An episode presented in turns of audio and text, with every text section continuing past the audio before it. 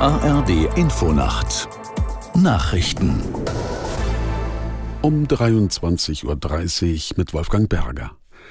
Am Flughafen Köln-Bonn hat ein Warnstreik des Sicherheitspersonals begonnen. Die Gewerkschaft Verdi hat dazu aufgerufen. Hintergrund sind die laufenden Tarifverhandlungen. Morgen wird der Arbeitskampf deutschlandweit auf elf Flughäfen ausgeweitet, unter anderem Frankfurt am Main, Berlin und Hamburg. München ist nicht betroffen. Reisenden wird empfohlen, sich vor der Fahrt zum Flughafen zu erkundigen, ob ihr Flug stattfindet und falls ja, nur wenig Handgepäck mitzunehmen, um die Kontrollen zu beschleunigen. Der Ausstand soll bis morgen Abend dauern.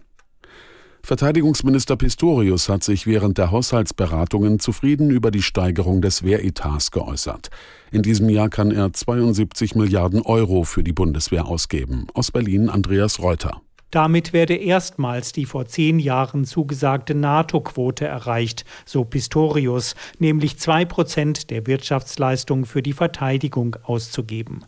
Um diese Zusage auch künftig einhalten zu können, müsse der Wehretat dauerhaft steigen, auch wenn das Sondervermögen in einigen Jahren ausgeschöpft sei, sagte der Minister.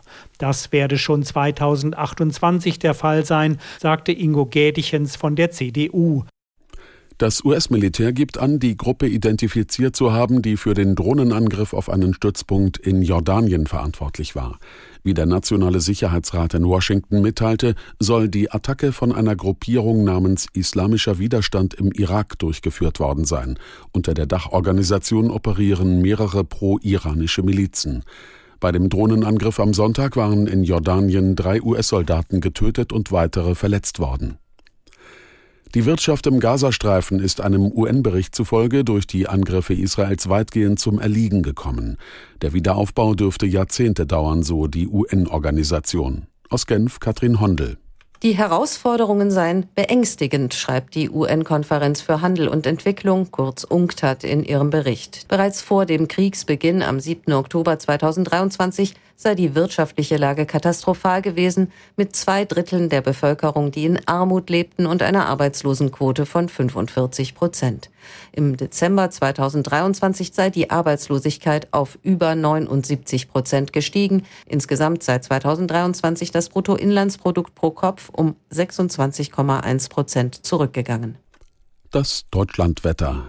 In der Nacht gebietsweise trocken, von Nordwest nach Südost durchziehender Regen, Tiefstwerte plus 7 bis minus 1 Grad. Morgen wechselnd bewölkt und meist trocken, zwischen Erzgebirge und dem Oberrhein zeitweise Regen, Höchstwerte 5 bis 11 Grad. Die weiteren Aussichten. Am Freitag gebietsweise Regen, im Südwesten freundlicher 4 bis 11 Grad. Am Sonnabend am Alpenrand oft freundlich, sonst unbeständig bei 6 bis 12 Grad. Das waren die Nachrichten.